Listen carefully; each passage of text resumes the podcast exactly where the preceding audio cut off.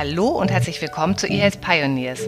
Heute spreche ich mit einem Gast, den ich schon letzten Sommer in Berlin getroffen habe.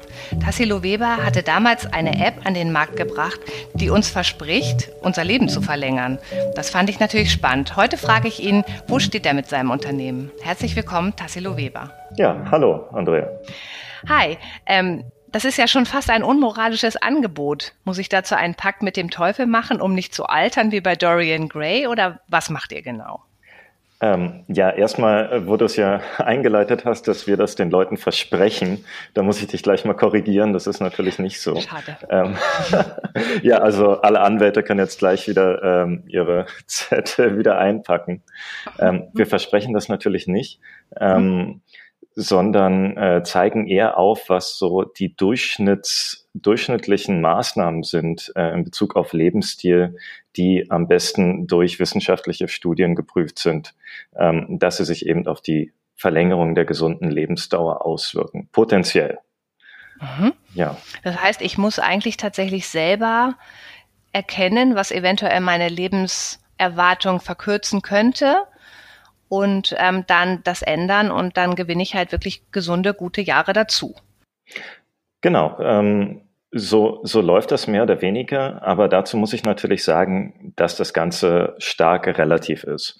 Und mhm. ähm, de, damit bewegen wir uns ja in einem Feld, was noch relativ jung ist, also Präzisionsmedizin und äh, präziser, personalisierter äh, Lebensstilwandel eben auch ähm, beruhen auf, auf biologischen Daten und so weiter, ähm, was wir jetzt derzeit sozusagen in der App ähm, noch nicht tun. Also mhm, die, okay.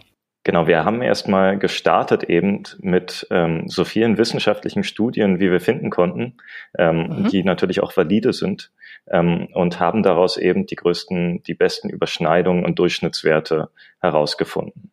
Mhm. Ja. Ich habe das natürlich auch gemacht. Also ich kann irgendwie nach euren Berechnungen äh, 89 Jahre alt werden. Das entspricht auch ungefähr dem Schnitt meiner Großmutter und meinen anderen Verwandten so. Also ich scheine irgendwie auch irgendwie eine ganz gute Gensubstanz zu haben. Aber es wurde mir auch empfohlen, ähm, doch noch irgendwie ein bisschen auf die Ernährung zu achten und so weiter. Das war auf jeden Fall, habe ich das ausprobiert. Aber ich würde dich bitten, erklär doch noch mal ganz kurz, wie ich mit Yo Life mein Leben vielleicht auch gesünder und dann auch länger leben könnte? Was muss ich dafür tun? Wie komme ich überhaupt an die App? Muss ich muss was bezahlen? Ja, also die App äh, gibt es gerade für Android und iOS und mhm. ähm, die ist, also wir haben eine, ein Freemium-Geschäftsmodell, das heißt, es gibt eine kostenlose Version der App und eben eine Premium-Version. Und das Ganze funktioniert so, man fängt eben an mit einem Onboarding, einem Fragenkatalog, wo man eben äh, seine Werte eingeben kann, die sich auf 15 verschiedene Lebensbereiche erstrecken. Das heißt, wir mhm. probieren wirklich ein ganzheitliches Bild des Nutzers oder der Nutzerin zu erlangen, um dann daraufhin festzustellen, ähm, natürlich, wo sind die Überschneidungspunkte, wo beeinflussen sich äh, Dinge, äh, verschiedene Lebensbereiche, um dann ähm, davon ausgehend zu ermitteln, wo ist das höchste Potenzial zur Verbesserung. Und mhm. äh, ich gebe einfach mal ein Beispiel. Wenn man jetzt zum Beispiel seine eine große Schwäche eben im, im Junkfood und Zuckerkonsum und so weiter hat, äh, da eben eingibt, dass man äh, ja da besonders viel äh, konsumiert und ähm, dementsprechendes Übergewicht vielleicht auch hat, mhm. dann ähm, könnte es vielleicht sein, dass äh, dazu wir auch äh, herausgefunden haben, dass eben das Schlafverhalten nicht so gut ist.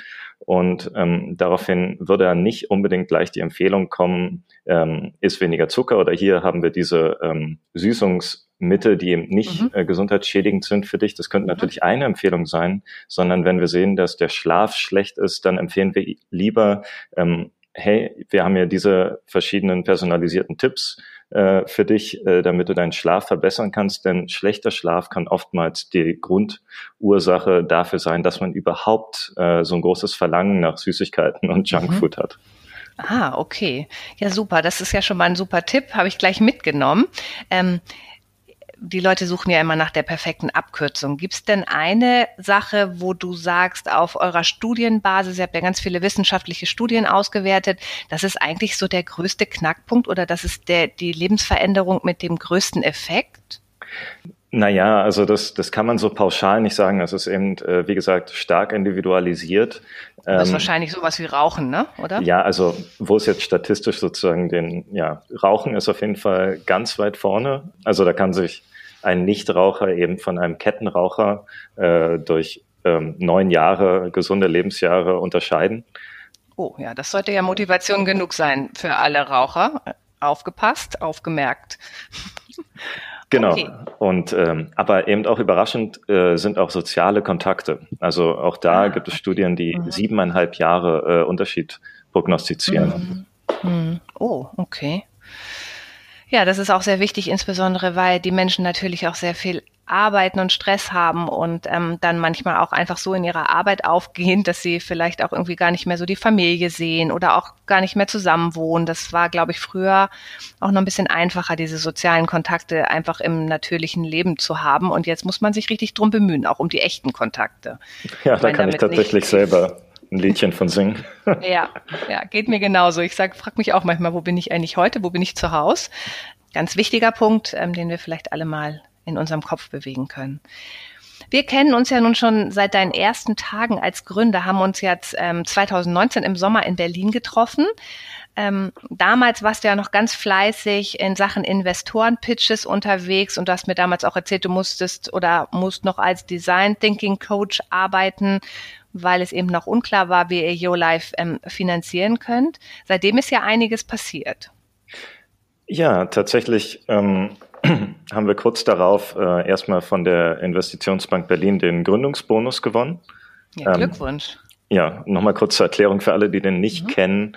Das ist sozusagen eine De Minimis-Zuwendung ähm, vom, vom Land und mhm. ähm, bedeutet sozusagen, dass man 50.000 Euro äh, anteilsfrei ähm, als ähm, ja, äh, Rückzahlung, ja, als mhm. Rückzahlung bekommt. Ähm, ah.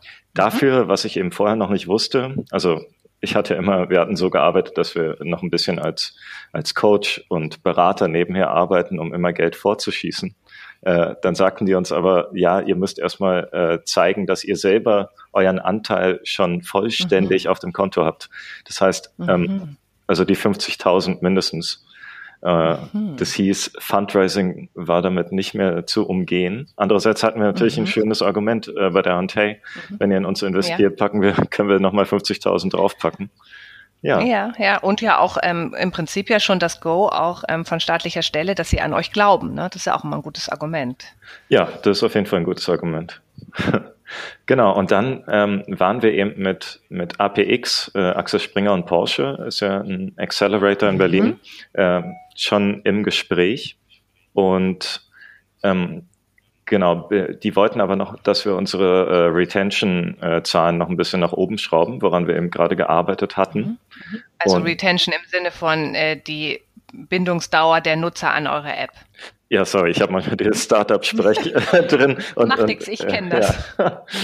Denk gar nicht dran, dass für manche Leute mhm. das nicht der Alltag ist. Ähm, mhm.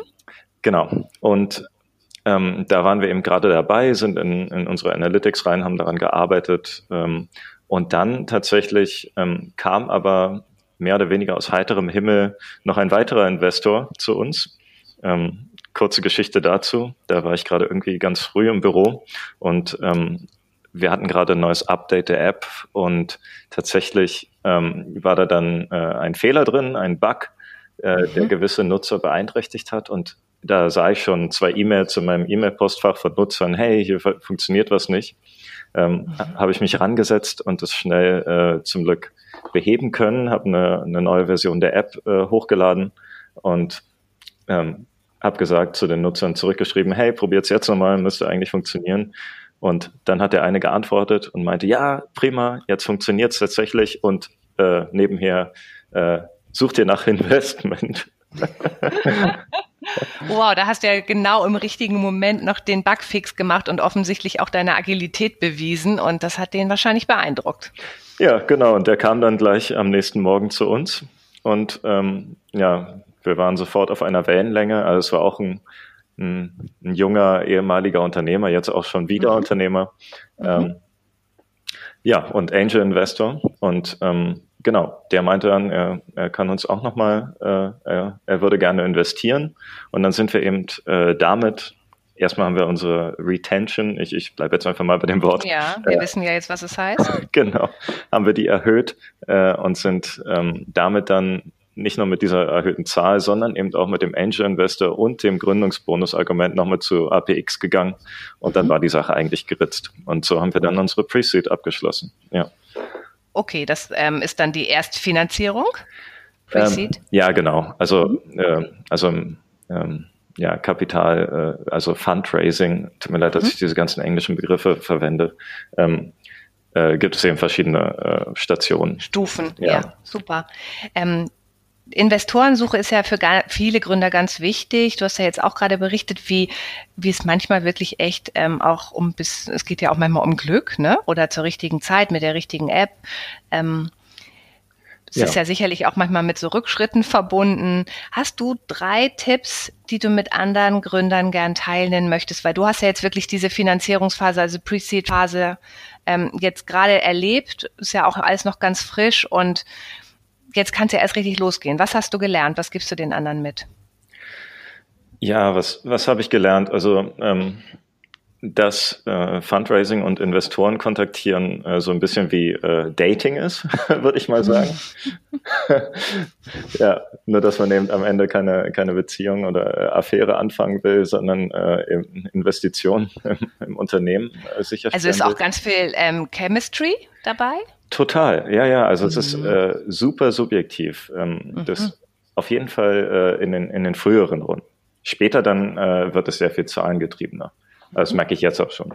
Aber ähm, am Anfang, man muss, auf, also erstmal ähm, ist es auch so, also jetzt wie beim Dating eben muss man, äh, kann man sich nicht äh, darauf verlassen, dass das erste Date dann sozusagen die, äh, äh große den, Liebe die große Liebe ist, sondern man sollte eher in Richtung Quantität gehen. Man muss sich eine Liste machen, wem man alles ansprechen kann und wie. Ähm, mhm. Und dann, wenn es dann eben darum geht, also man muss die Auswahl treffen äh, nach Investoren, die in irgendeiner Weise eine Überschneidung haben mit dem, was man tut. Ähm, mhm, die, ent, ja, die entweder schon, schon mal in Startup äh, investiert haben, was in der gleichen Branche ist, ähm, die, die andere, die auf jeden Fall wenigstens irgendwie ein Interesse an dem haben könnten, was man tut. Und ja, dann, ähm, wenn man die dann trifft, äh, ja, die Chemie muss stimmen. Wenn die Chemie nicht mhm. stimmt, ähm, das ist so, wenn man dann später den, Invest den Investor mit drin hat, ähm, ist er wie ein neues Teammitglied, so ein bisschen. Also er mhm. sitzt dann nicht jeden Tag mit am Tisch, aber man muss mhm. auf jeden Fall irgendwie alle größeren Entscheidungen äh, mit dem abstimmen. Und wenn da jemand ist, der bei allem einem dazwischen funkt und, und sich querstellt, mhm. äh, wird man dann nicht mehr glücklich. Also Geld also ist das. ist wirklich ja. wie, wie in der Ehe, ne? Also das ist dann heiraten so. Dann, dann muss es halt passen. genau, und auch wie in der Ehe ähm, muss man eben auch sozusagen ähm, mit den Freunden oder dem, dem äh, Kreis, dem Netzwerk von demjenigen mhm. auch irgendwie was anfangen können. Ähm, also es geht eben nicht nur um Geld, sondern ein Investor, wenn es jetzt nicht die letzte Runde ist, die man macht, äh, öffnet mhm. einem natürlich auch die Türen für die nächste Runde. Das heißt, ja. ähm, diese, dieser Investor muss auch, äh, was man eben auch checken muss, also man muss selber sozusagen seine, äh, seine Due Diligence ähm, bei dem Investor mhm. machen. Die machen das nicht nur bei einem mhm. selber, sondern man sollte es auch machen. Gucken, was hat der für einen Ruf. Ah, ähm, okay. Mhm. Ja, wenn man auf einmal einen Investor mit drin hat und zum Beispiel unser erster äh, Angel Investor Kandidat, ähm, der hat sich danach Dinge geleistet, ähm, wo auf einmal die ganze äh, Szene um mich herum, die anderen Gründer alle zu mir gekommen mhm. sind und äh, mich gefragt haben, was ist es denn für ein Typ, was schiebt der denn da von der mhm. Show? Und mhm. ich dann halb froh war am Ende, äh, dass wir mit dem eben nicht äh, übereingekommen sind. Ja, also sich ja auch nicht so in diese passive, dankbare Position bringen und sagen, oh, endlich habe ich jemanden gefunden, der in mich investiert, sondern auch selber ähm, wählerisch sein. Ne? Nehme ich jetzt mal so mit. Genau, deshalb äh, gleich auch mein dritter Typ, äh, Tipp, äh, Entschuldigung, mhm. ähm, ist einen Plan B haben, ja, mhm. wenn es nicht funktioniert irgendwie gucken, was kann ich machen, wenn ich jetzt nicht rechtzeitig die Runde schließen kann.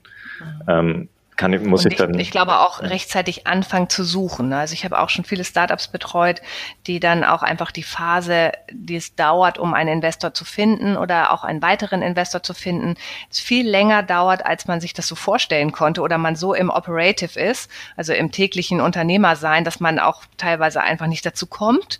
Und dann kann es auch mal zu spät sein und dann kann das auch das Aus für ein Startup bedeuten. Ne? Ja, total. Also man muss äh, mindestens sechs Monate muss man einberechnen. Äh, das heißt zwei Monate Vorbereitung und Vorbereitung bedeutet alles äh, fertigstellen, was der Investor dann äh, wahrscheinlich gleich sehen will. Finanzplanung, Buchhaltung, äh, Marktforschungsanalyse, äh, Geschäftsstrategie, äh, Entwicklung, alle möglichen Unterlagen ähm, sollten bereitstehen äh, wenn es dann wirklich zum Kontakt kommt. Und mhm. ähm, das andere bei der Vorbereitung, die zwei Monate braucht, sind eben äh, die Listen der Investoren, äh, zu gucken, wie schreibt man die an, probieren irgendwie Kontakt zu knüpfen, nicht durch eben Kaltakquise, sondern durch Intros. Ähm, mhm. Und dann nochmal zwei Monate sollte man danach einplanen, um tatsächlich in Kontakt zu treten, mhm. zu pitchen, Termsheets zu verhandeln, mhm. ähm, all mögliches. Und dann nochmal zwei Monate, um das äh, sozusagen wirklich den Deal abzuwickeln, mhm. bis man dann letztendlich zum Notar geht. Das alles dauert unglaublich lange. Mhm. Ein halbes Jahr ist tatsächlich schon äh, das Optimum. Ja, okay. Ähm es gibt ja eine ganz persönliche Geschichte hinter YoLife. Also ich habe ja auch deine App ähm, genutzt und dann bekam ich ja auch einen Willkommensbrief von dir oder eine Willkommens-E-Mail. Ähm, erzähl doch mal, es gab ja eine ganz besondere Erfahrung in deinem Leben, die dich dann dazu gebracht oder dir gezeigt hat, wie wertvoll das Leben eigentlich ist und hat dich dann ja, glaube ich, auch auf diesen Weg mit YoLife gebracht. Ja, tatsächlich. Die, die Geschichte ist schon ein bisschen her. Ähm, 14 Jahre ähm, inzwischen. Äh, also ich bin jetzt 34, ähm, mhm. damals war ich 20 Jahre alt und ähm, war gerade nach dem Zivildienst, äh, was man damals noch machen musste, ähm, war ich unterwegs ein Jahr lang äh, als Rucksacktourist in Asien alleine und äh, war dann gerade in Indien, in Südindien unterwegs und ähm, ja, wie so oft war ich da alleine wandern äh, in einer Teeplantage und neben der Teeplantage war ein Dschungel in dem äh, anscheinend auch wilde Tiere lebten. Und, ähm, Überraschung. Ja, Überraschung. Ja, die größte Überraschung war dann aber, dass auf einmal in dieser Teeplantage eins dieser wilden Tiere stand, und zwar ein großer Elefant. Mhm. Ja, und ich dachte, oh. ja, ich dachte irgendwie aus Reportage und so weiter, dass Elefanten und Menschen gute Freunde sind. Ich hatte Bilder im Kopf, wie, wie man so den Rüssel streichelt und so weiter, also extrem naiv. Und ähm, habe dann einfach gesagt, so, hey, Elefant, und er stand mit dem Rücken zu mir oh. oder, oder sie, ich weiß es nicht, ähm, drehte sich dann langsam um mit dem Kopf, sah mich, drehte sich komplett um, Rüssel hoch, Ohren nach vorne, ein, ein Kampfschrei und rannte sofort auf mich los. Oh. Ja, und meine äh, Instinktreaktion war äh, mhm. wegrennen, so schnell wie möglich. Äh, de, musste ich aber schnell feststellen am zunehmenden Vibrieren des Bodens, dass der Elefant weitaus schneller meine, war als ich. Das ist ja lustig, aber äh, ich meine, wer einmal neben einem Elefanten gestanden hat oder sogar mal aufgestiegen ist, weiß, wie riesig die sind, ne? Ja. Aber offensichtlich hast du es überlebt. Also das können wir vielleicht schon mal vorweg, nämlich dass jetzt Leute aussteigen, weil es irgendwie zu gruselig wird. Genau, also ich bin, nicht, ich bin nicht die hochgeladene äh, Form in ja. Form eines Bots. Ich bin es selbst.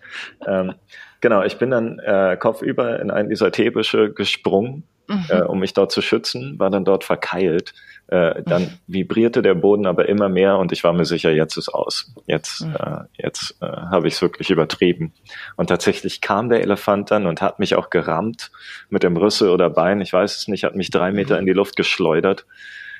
Und ja, dann habe ich das Bewusstsein verloren, mhm. bin dann kurze Zeit später wieder zu mir gekommen, habe geguckt, also ich stand unter Schock, habe nichts gespürt, mhm. ähm, wusste dann aber auch nicht, was mit meinem Körper ist, habe schnell geguckt, mhm. ob nicht schon irgendwo die Gedärme rauskommen, mein Bein zertrümmert ist oder irgendwas. Mhm. Ähm, aber zum Glück schien erstmal alles okay. Ähm, ich habe mich aufgerafft, ähm, bin dann irgendwie einen Berg hochgekraxelt und äh, habe dann irgendwann ein Auto gestoppt, die mich dann äh, zum nächsten Arzt gefahren haben kurz darauf, ähm, wurde aber tatsächlich hatte ich äh, innere Blutung, mein Bein wurde fast komplett schwarz. Ja, ich konnte auch nicht fliegen wegen Thrombosegefahr, ähm, musste noch 2000 Kilometer bis zum nächsten guten Krankenhaus äh, mhm. fahren. Ja, ähm, wo mir dann irgendwann äh, sozusagen das, das Bein in Eis gelegt wurde, jegliche Bewegung verboten und ich drei Pillen alle, äh, alle Stunde mhm. nehmen mhm. musste. Aber ich habe mein Bein behalten dürfen und mhm. äh, ich habe es überlebt. Mhm. Was aber eben wichtig ist jetzt, um nochmal den Bogen zu Jolaf zu schlagen, kurz darauf, ähm, nachdem der Schock aufgehört hatte, ähm, konnte ich auf einmal feststellen, wow, ich bin noch am Leben, auch wenn ich es eigentlich nicht sein sollte. Äh, mhm. Und auf einmal erschien mir das Leben an sich sozusagen wie eine, eine Schutzblase.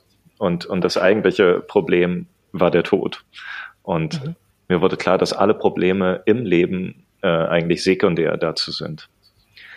Dann aber im Laufe der Zeit ähm, eben auch mit dem, äh, mit dem, ich, ich nenne es mal ganz drastisch, ähm, Altersbedenken dahinsiechen äh, meiner, meiner beiden Großmütter äh, mhm. wegen, wegen Demenz und, und Alzheimer, ähm, musste ich eben feststellen, dass es, dass es gewissermaßen einen Tod im Leben gibt.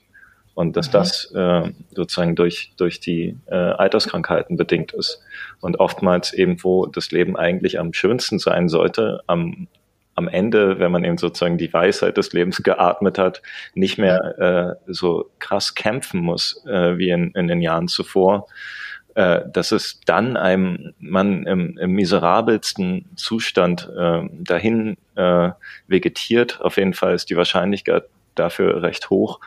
Ähm, dachte ich mir, dass das ist etwas, was wirklich so falsch ist, dass ich irgendwie am liebsten mein ganzes Leben dem widmen würde, um, um, um da dagegen zu wirken. Mhm, mh. Ja, und das hat dann aber noch ein paar Jahre gedauert. Ja. Ich glaube auch, dass ähm, die Erkenntnis, dass das, was wir jetzt sehen, ernten wir ähm, später und das hat insbesondere auch was mit Prävention zu tun. Ja, absolut. Also Lebensverhalten. Also man denkt ja immer, hey, komm, ich bin jung. Du hast ja auch gerade gesagt, oh Mann, äh, zu dir selbst, jetzt hast du es übertrieben, so. Also so diese, ist einfach irgendwie so immer auf der Kante leben, so. Und ich mir passiert ja nichts und ich bin ja morgens auch wieder fit und ach, und ich merke auch nichts, wenn ich einen Big Mac esse. Aber das ist halt natürlich die relativ kurzfristige Sicht. Ja, genau. Und das äh, schön, dass du es gerade angeschnitten hast mit der Prävention. Also mhm. wie ich das sehe, äh, stehen wir gerade sozusagen in einem großen Wandel äh, in, in unserem Wertesystem. Gerade sind wir eben äh, in einem Krankheitssystem, nenne ich es mal, das mhm. nur auf Behandlung von Symptomen und Krankheiten aus ist. Und Prävention spielt da eine ganz geringe, äh, ganz mhm. geringe Rolle. Also äh, die Ausgaben gerade im Gesundheitssystem sind drei Prozent bei Prävention und 97 Prozent bei Behandlung. Wow, und das ist deutlich. Das ist sehr deutlich und das wird sich aber genauso drastisch ändern in den nächsten mhm. Jahrzehnten. Mhm. Auch wenn da natürlich ganze Bollwerke von Pharmaunternehmen, die natürlich ihre Medikamente an chronisch Kranke immer gerne verkaufen, äh, dagegen stehen. Mhm. mhm. Und äh, bis sich eben das Gesundheitssystem wandelt, ähm, ist es für die meisten schon zu spät. Ähm, ja, ja. Genau. Ich habe äh, vor kurzem auch einen sehr interessanten Part in einem Buch gelesen, kennst du vielleicht auch, ähm, How Not to Die. Ähm, ja. Da geht's ja auch um Ernährung und so weiter. Und äh, der Autor hat das auch ganz nett beschrieben. Er meinte, na ja, wenn man halt jeden Tag mit dem Schienbein gegen den Tisch haut, ähm, dann äh, tut's halt auch jeden Tag weh und es geht auch nicht weg. Aber der Körper würde sich eigentlich selber regenerieren, wenn man es einfach nicht tut. Und stattdessen, dass man aufhört, sein Schienbein gegen den Tisch zu hauen, läuft man zum Arzt und der gibt einem Schmerzmittel. Ne? Und das ist ja, glaube ich, so genau der Punkt, den du gerade beschrieben hast. Medizin ist eigentlich ja vor Jahrtausenden angetreten, um zu heilen. Ja, also es war ist ja wirklich immer so gewesen, dass dieser kurative Ansatz in der Medizin und durch Digitalisierung ähm, erleben wir ja jetzt tatsächlich gerade die Chance auch als Mater-Patient die Gesundheit und die Prävention auch ähm, in die eigene Hand zu nehmen, weil man eben auch viele Dinge sehr personalisiert machen kann und sich informieren kann. Genau. Ähm, und die trotzdem äh, die Verantwortung eben beim Endkonsumenten mhm. äh, ganz zu sehen, sehe ich eben auch äh, kritisch. Ähm, ja. Wir haben das bisher sozusagen, ähm, haben wir ein, sozusagen ein äh, Konsumentenprodukt ähm, produziert im Laufe der mhm, Zeit. Mit Your ähm, Life. Mhm. Mit Your Life, genau. Ähm, gerade sind wir aber dabei, ein anderes Modell zu testen, weil es eben die Geschichte hat gezeigt, dass wir eben, äh, dass es vor allem die privaten Unternehmen sind, die sich als erstes äh, um die ähm, Gesundheitsvorsorge ähm, sozusagen kümmern werden. Denn damals mhm. war es auch schon so, dass es eben die Unternehmen waren, die ähm, sich um ihre Angestellten zuerst gekümmert mhm. haben, um sozusagen Krankheitsfälle, Unfälle äh, und so weiter äh, zu behandeln. Ja, die Produktivität und die des Produktiv ähm, Human ja. Cap Capitals hochzuhalten. Das hört sich jetzt so fies an, aber... Es ist fies. Äh, wir, wir leben halt im Kapitalismus. Ähm, ja. Und ähm, aber das, das ist nicht immer schlecht.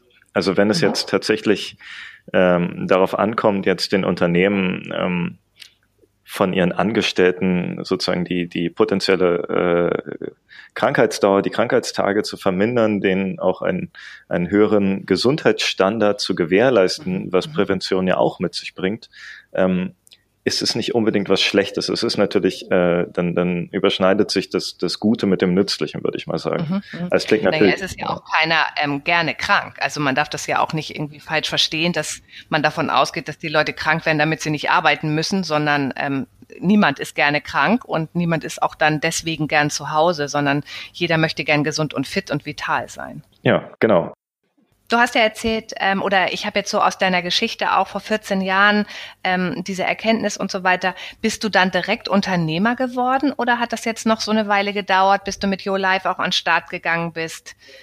Ja, das hat tatsächlich noch eine ganze Weile gedauert. Also ich ähm, sitze jetzt nicht schon seit 14 Jahren an Your Life. Äh, dann wäre das mit der Pre-Seed wirklich ein bisschen spät gekommen. ähm, äh, die ja. Frage war eher so, ähm, Unternehmertum ist ja auch ähm, eigentlich eher so was Lebenszeitverkürzendes, sage ich jetzt mal so ganz ketzerisch.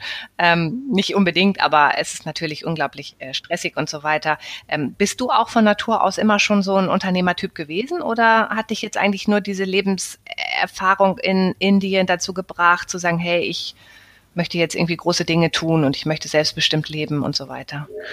Ähm, ja, ich bin, ich bin eher Unternehmer aus Notwendigkeit geworden am Ende. Ähm, aber dass ich auf jeden Fall immer nach, nach einem großen ähm, Einfluss sozusagen gesucht habe oder nach den, den großen Fragen des Lebens nachgegangen bin, äh, hat sich erstmal darin manifestiert, dass ich sieben Jahre lang Philosophie studiert habe. Mhm. Ähm, dann aber parallel habe ich eben auch eine, eine Ausbildung in Design Thinking gemacht, mhm. was mich dem ganzen Unternehmerischen dann äh, näher gebracht hat.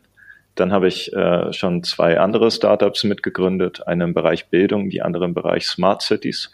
Musste aber feststellen, dass es nicht unbedingt ähm, beides meine Leidenschaft war. Mhm. Ähm, genau, und das mit der, mit der Gesundheit und der Langlebigkeit, das hat einfach an mir genagt, weil ich, weil ich jahrelang eben keine Lösung ähm, finden konnte. Und ähm, das hat dann wirklich gedauert, bis ich irgendwann eine Begegnung hatte.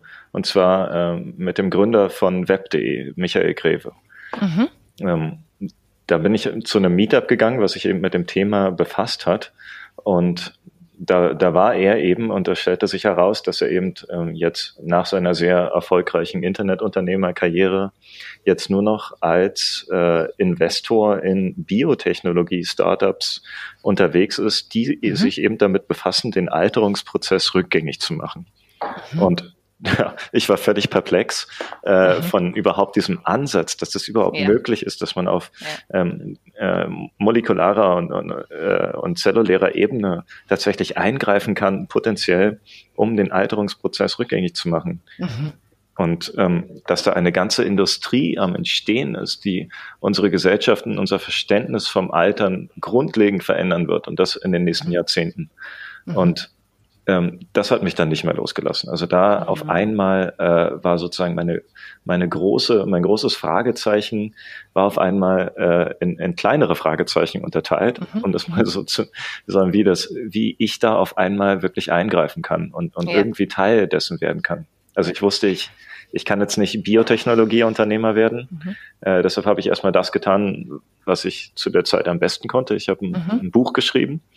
Ähm, mhm habe das auch veröffentlicht und ähm, es verkauft sich auch bis heute ganz gut. Das heißt, äh, mach, mach mal ein bisschen Eigenwerbung jetzt. ja, es, wie äh, heißt das Buch? Das Buch heißt Life Extension Design ah, und okay. ähm, mhm. verbindet sozusagen die äh, äh, meine äh, Design Thinking Expertise. Also es ist wie so ein Workshop to go, äh, der einem mit Hilfe von Frameworks und Übungen und äh, natürlich auch Wissen äh, dazu hilft, sein eigenes Leben neu zu gestalten, damit man länger lebt. Ah, okay, spannend. Nochmal, ich komme nochmal zurück auf das, was du gerade von dem Web.de-Gründer erzählt hast. Ähm, das ja. weißt du sicherlich auch, dass ganz viele von diesen ganz großen Internet-Veteranen, ähm, äh, die wir so kennen, also von Bill Gates über, na, die sind ja jetzt noch nicht Veteranen, aber na, vielleicht schon, äh, Jeff Bezos, ähm, Zuckerberg und so weiter, äh, die forschen ja witzigerweise alle an der Unsterblichkeit also im weitesten Sinne sind, also es gibt ja auch Bestrebungen quasi, was du ja vorhin auch im Spaß erwähnt hast, quasi den den, das Gehirn des Menschen auf eine Festplatte zu laden, um ihn dann ne, für immer leben zu lassen, auch wenn der Körper vielleicht vergänglich ist. Und warum sind gerade die Menschen, Männer, ähm, die auch Milliarden auf dem Konto haben, muss man ja auch dazu sagen, an diesem Thema so interessiert? Kennen die vielleicht keine Limits? Haben die genug Fantasie oder einfach nur genug Geld?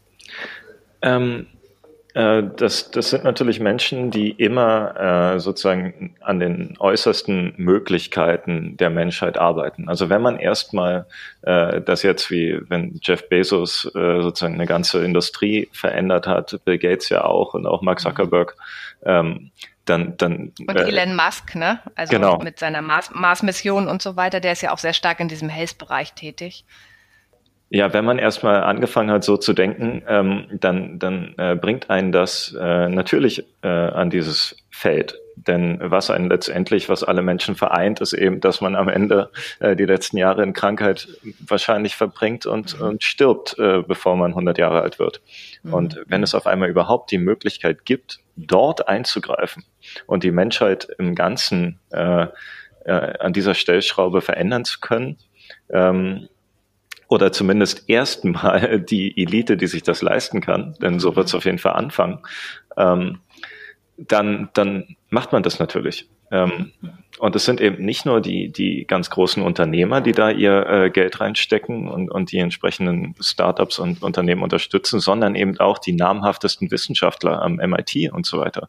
Und mhm. das, das ist eben für mich ein noch viel stärkeres Zeichen, dass da tatsächlich was ähm, ernstzunehmendes am Entstehen ist. Denn, denn diese Wissenschaftler sind auf ihre Reputation bedacht. Und wenn die mhm. jetzt jahrelang an etwas forschen würden, was überhaupt keinen Hand und Fuß hat, ähm, dann, dann würde das ein Aus für ihre Karriere bedeuten. Und, ähm, und es würde ihnen ja auch kein Geld mehr zufließen einfach. Ne? Also das ja. ist, glaube ich, dann auch klar. Also nicht Größenwahn, sondern ähm, Genie. Ja, oder zumindest ähm, genug, oder Visionär. Visionär äh, mhm. mit genug Anhaltspunkten, äh, wo das größte Potenzial liegen könnte. Mhm. Mhm. Also äh, kann man ja daraus auch interpretieren, dass der Markt für digitale Gesundheit, jetzt allgemein nicht nur Prävention, ein ganz, ein Milliardenmarkt ist, also dass da ganz viel Musik drin ist? Ähm, in digitale Gesundheit sowieso. Also da geht es ja nicht nur um äh, um äh, Anti-Aging oder, oder Verjüngung. Unsterblichkeit. Ähm, Sterblichkeit. Ja, genau. Also mit Unsterblichkeit bin ich natürlich immer ein bisschen vorsichtig, weil es dann gleich in philosophische, äh, ja. politische Diskussionen ausartet und bis zur Unsterblichkeit, wenn sie dann überhaupt möglich ist, äh, ist erstmal sozusagen der Schritt von der ganzen Industrie, ähm, das, das äh, Leiden an Alterskrankheiten auszumerzen, genau wie wir Infektionskrankheiten äh, mit Antibiotika ähm, ähm, weitestgehend mhm. vermindert haben. Äh, das ist genau der gleiche Schritt. Und das ist, äh, denke ich mal, eher ein, ein, guter Schritt, von nicht so viele Leute diskutieren, ob das nun äh, etwas Gutes ist oder nicht. Mhm. Ähm, aber jetzt bin ich kurz abgeschweift auf, auf diesen Begriff. Äh, kannst du mich nochmal kurz abholen, was die Frage war? Ähm, ich frage einfach nochmal, wenn man sich jetzt so die Entwicklung anschaut und auch gerade, was wir jetzt gerade diskutiert haben, äh, was in Amerika und im Silicon Valley, in welchen Bereichen investiert wird und geforscht wird, scheint es ja so, als wenn der E-Health-Sektor tatsächlich auch ähm, ganz viel Kapital anzieht, weil da unglaublich viel Potenzial drin steckt. Kannst du das bestätigen? Ähm, das kann ich auf jeden Fall bestätigen. Also äh, die die, die Marktanalyse äh, sagt eben, dass wir bis 2024 ähm, eine halbe Trilliarde in diesem Markt sehen, äh, mhm. was nun wirklich äh, eine, eine große Summe ist.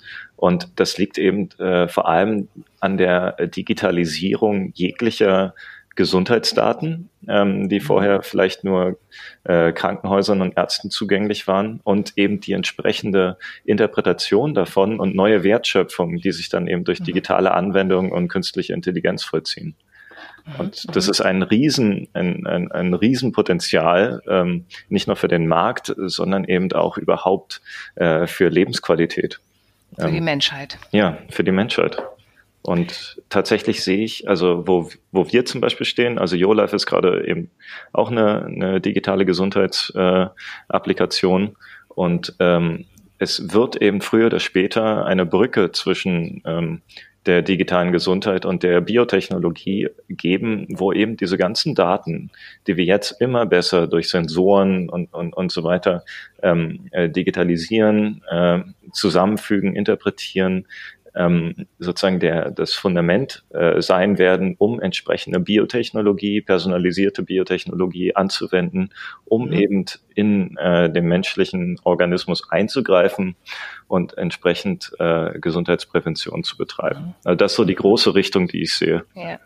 Was, was ja auch ähm, noch eine größere Bedeutung bekommt, wenn man sich mal Status quo heute anguckt. Also es, so das Thema personalisierte Medizin hast du ja gerade genannt. Wenn ich mir überlege, dass es heute noch nicht mal eine männliche und weibliche Medizin gibt, also es gibt ja schon genug Erkenntnisse, dass Medikamente teilweise bei Frauen anders wirken als bei Männern. Ja. Ähm, da scheitert es ja schon dran. Ne? Und dann muss man sich natürlich fragen, wie können wir das beschleunigen? Und das tun wir sicherlich nicht, indem wir die ganze Zeit nur über Datenschutz und Regulierung nachdenken, sondern wie der Herr Spahn es ja auch vormacht und immer sehr viel Diskurs erzeugt, auch mal Dinge auf den Weg bringen, weil sie eine Entwicklung in Gang bringen. Ne? Vielleicht gleich nochmal zu Herrn Spahn, der kommt ja in jedem meiner Podcasts vor, also unser Gesundheitsminister. Stichwort digitale Versorgung Gesetz. Wir haben ja jetzt schon ein bisschen über Geld gesprochen, dass ihr ein Freemium-Modell seid, dass ihr aber auch an einem neuen Modell arbeitet, wo Arbeitgeber auch ähm, YoLife mitfinanzieren können für ihre Angestellten. Ähm, Wollt ihr eigentlich auch ein digitales Medizinprodukt werden? Also wollt ihr in diesen Fast Track, den ja der Herr Jens Spahn jetzt gerade aufgemacht hat, um eben eine App auf Rezept zu werden? Ist das für euch eine Option? Weil Evidenznachweis ist ja bei eurem Modell so ein bisschen schwierig, ne? So, also jedenfalls kurzfristig. Ähm, ja, genau. Ähm, tat, tatsächlich ähm, sprichst du da einen Punkt an, den wir gerade äh, sozusagen heiß äh, diskutieren, auch, mhm. auch mit unserem äh, Gesetzesberater. Ähm, und ähm, das, das müssen wir tatsächlich, äh, das ist auch eine wirtschaftliche Frage, inwiefern sich mhm. das lohnt, inwiefern das möglich ist, inwiefern, äh, wo die App sich hin entwickelt. Mhm. Ähm, genau, das ist eine Frage, die kann ich dir gerade nicht beantworten, weil wir okay. da mitten in der Diskussion stecken. Also, aber du kannst sicherlich schon so ein bisschen so einen Einblick geben, was die nächsten Schritte bei YoLife sind. Gibt es da schon so, also Arbeitgeberprodukt, hattest du gesagt? Was ähm, hast du denn so auf deiner To-Do-List? Oder was ist der nächste, was ist der nächste Sprint, muss man ja fragen. Ja, der, der kontinuierliche Sprint, wie es sich anfühlt, ja. ähm, besteht in den nächsten Etappen darin, erstmal tatsächlich im, im nächsten Monat ein Pilotprojekt mit drei ähm, Startups zu machen, dort einfach mhm. mal unser Produkt für deren Angestellte ähm, anzuwenden, zu gucken, wie mhm. es ähm, reagiert, was wir dann auch äh, sozusagen für das Unternehmen an sich äh, da, dafür entwickeln können, mhm. welche ähm, Reaktionen. Also Customized Solutions, ja. auch die vielleicht insbesondere auf die Arbeitsbelastung dann nochmal zielen. Also wenn man ganz viel sitzt oder ganz viel irgendwie, ne, äh, Friseure, die ganz viel Arme heben oder so. Also gibt es sicherlich auch individuelle Dinge, die wichtig werden dann. Genau, und Startups kämpfen ja immer darum, attraktives Angebot in jeglicher Hinsicht für ihre Angestellten zu liefern und ähm, mit anonymisierten äh, Statistiken über auch die Gesundheitsziele und Schwächen der mhm. Angestellten mhm. äh, können wir dann natürlich äh, sehr viel bessere Einsichten liefern. Also diese Pilotprojekte sind mhm. ein To-Do. Anderes To-Do ist die Integration von äh, Tracking-Daten äh, und äh, wie sie jetzt durch Apple Health und Fitbit und Samsung. Health äh, geliefert mhm. werden. Das haben wir, äh, sind wir gerade dabei, das äh, eben in unsere Technologie einzufügen. Ähm, wir hatten erstmal gestartet mit äh, unserem eigenen Interface, ähm, mhm. mit manuellem Input und so weiter. Ähm, und jetzt äh, sind wir eben gerade dabei, diese Services bei uns zu integrieren. Mhm. Mhm. Du hast vorhin erzählt, du hast irgendwie in so einer Schnellaktion einen Bug in eurer App behoben. Das heißt, du bist auch richtig mit äh, Webdeveloper, also äh, oder App-Developer. Du programmierst das auch selber oder erzähl doch noch mal kurz einmal was zu deinem Team. Ähm, ja, also wir sind zu viert und mhm. ähm, drei von uns können tatsächlich programmieren und äh, mhm. stehen mit mehr als einem Fuß äh, im Produkt drin. Mhm. Äh, ich bin einer davon. Also ich bin Programmierer, seitdem ich Teenager äh, bin, hatte zwischendurch mhm. eine längere Pausenphase, vor allem äh, Ja, und ähm, ja, genau, bin da aber äh, sehr oft am Programmieren, wenn ich jetzt nicht auf der äh, Business-Seite unterwegs bin, äh, was mir auch sehr gefällt. Also mir, mir gefällt diese äh, Varianz in meinem Arbeitsalltag. Mhm. Ähm, dann mein Mitgründer Rope ähm, programmiert auch, eher im, im äh, Frontend, im, im Design. Ähm, der ist für das ganze Design zuständig. Ich bin eher so im, im, im Backend, äh, im Algorithmus und im, ähm, auch im Inhalts, äh, in der Inhaltsgenerierung unterwegs. Und dann haben wir natürlich noch unseren CTO Or aus äh, Israel, der mhm äh, ist eben unser, unser äh, Full-Stack-Developer, äh, mal wieder auf Englisch, also der sich sozusagen um die ganze Architektur der, der App und der Services mhm. drumherum kümmert, dass mhm. das alles funktioniert. Und dann ist unser Vierter im Bunde Simon, äh, kommt aus Polen, äh, der sich eben um Marketing und Sales vor allem kümmert. Mhm. Okay. Gibt es ja. schon irgendwas, was du sagst, was du als Unternehmer als deinen größten Fehler bezeichnen würdest? Ha. Ähm, ja. Ähm, nee, tatsächlich kann ich das gerade noch nicht sagen. Also ich, ich denke natürlich oft darüber nach, ähm, wenn ich jetzt nochmal von Tag eins anfangen könnte, ähm, was ich da anders machen würde. Und wir haben eigentlich die Dinge, die man anders machen könnte, die dann ähm, eben leider nicht funktioniert haben, wie zum Beispiel von Anfang an einen technischen, äh, also nochmal einen, einen professionellen Entwickler als Mitgründer mit drin zu haben, haben wir uns am mhm. Anfang halt ein halbes Jahr lang bemüht, Leute interviewt, mhm. ähm, all mögliche Kontakte geknüpft. Es hat einfach nicht funktioniert. Und dann haben wir mhm. einfach angefangen, das Ding selber zu bauen. Mhm. Und ähm, genau, äh, ich würde jetzt natürlich wünschend äh, zurückblicken und sagen, okay, dann ein CTO von Tag eins, aber ja. ähm, es ist einfach eine Reise, äh, die äh, unter gewissen Prinzipien immer weitergeht und zwar wenn es äh, nicht idealerweise funktioniert, was eigentlich nie so ist, ähm, muss man mit dem arbeiten, was man hat und selber kann oder äh, was man eben irgendwie äh, ja, outsourcen kann und einfach immer weiterzumachen. Diese Prinzipien haben wir eigentlich von Anfang an äh, mhm. verfolgt. Deshalb würde ich jetzt gar nicht sagen, dass wir irgendwas falsch gemacht haben. Ja. Okay. Vielen Dank, Tassilo, für die Reise, ähm, um in deinen Worten zu bleiben. Ähm, als Philosoph, Programmierer und Startup-Unternehmer äh, war es super interessant, mit dir zu sprechen. Und ich wünsche euch ganz viel Erfolg für die nächsten Schritte mit Yo Live. Und wir, liebe Zuhörer, hören uns wieder in 14 Tagen. Bis dahin. Danke fürs Interview, André. Tschüss. Tschüss.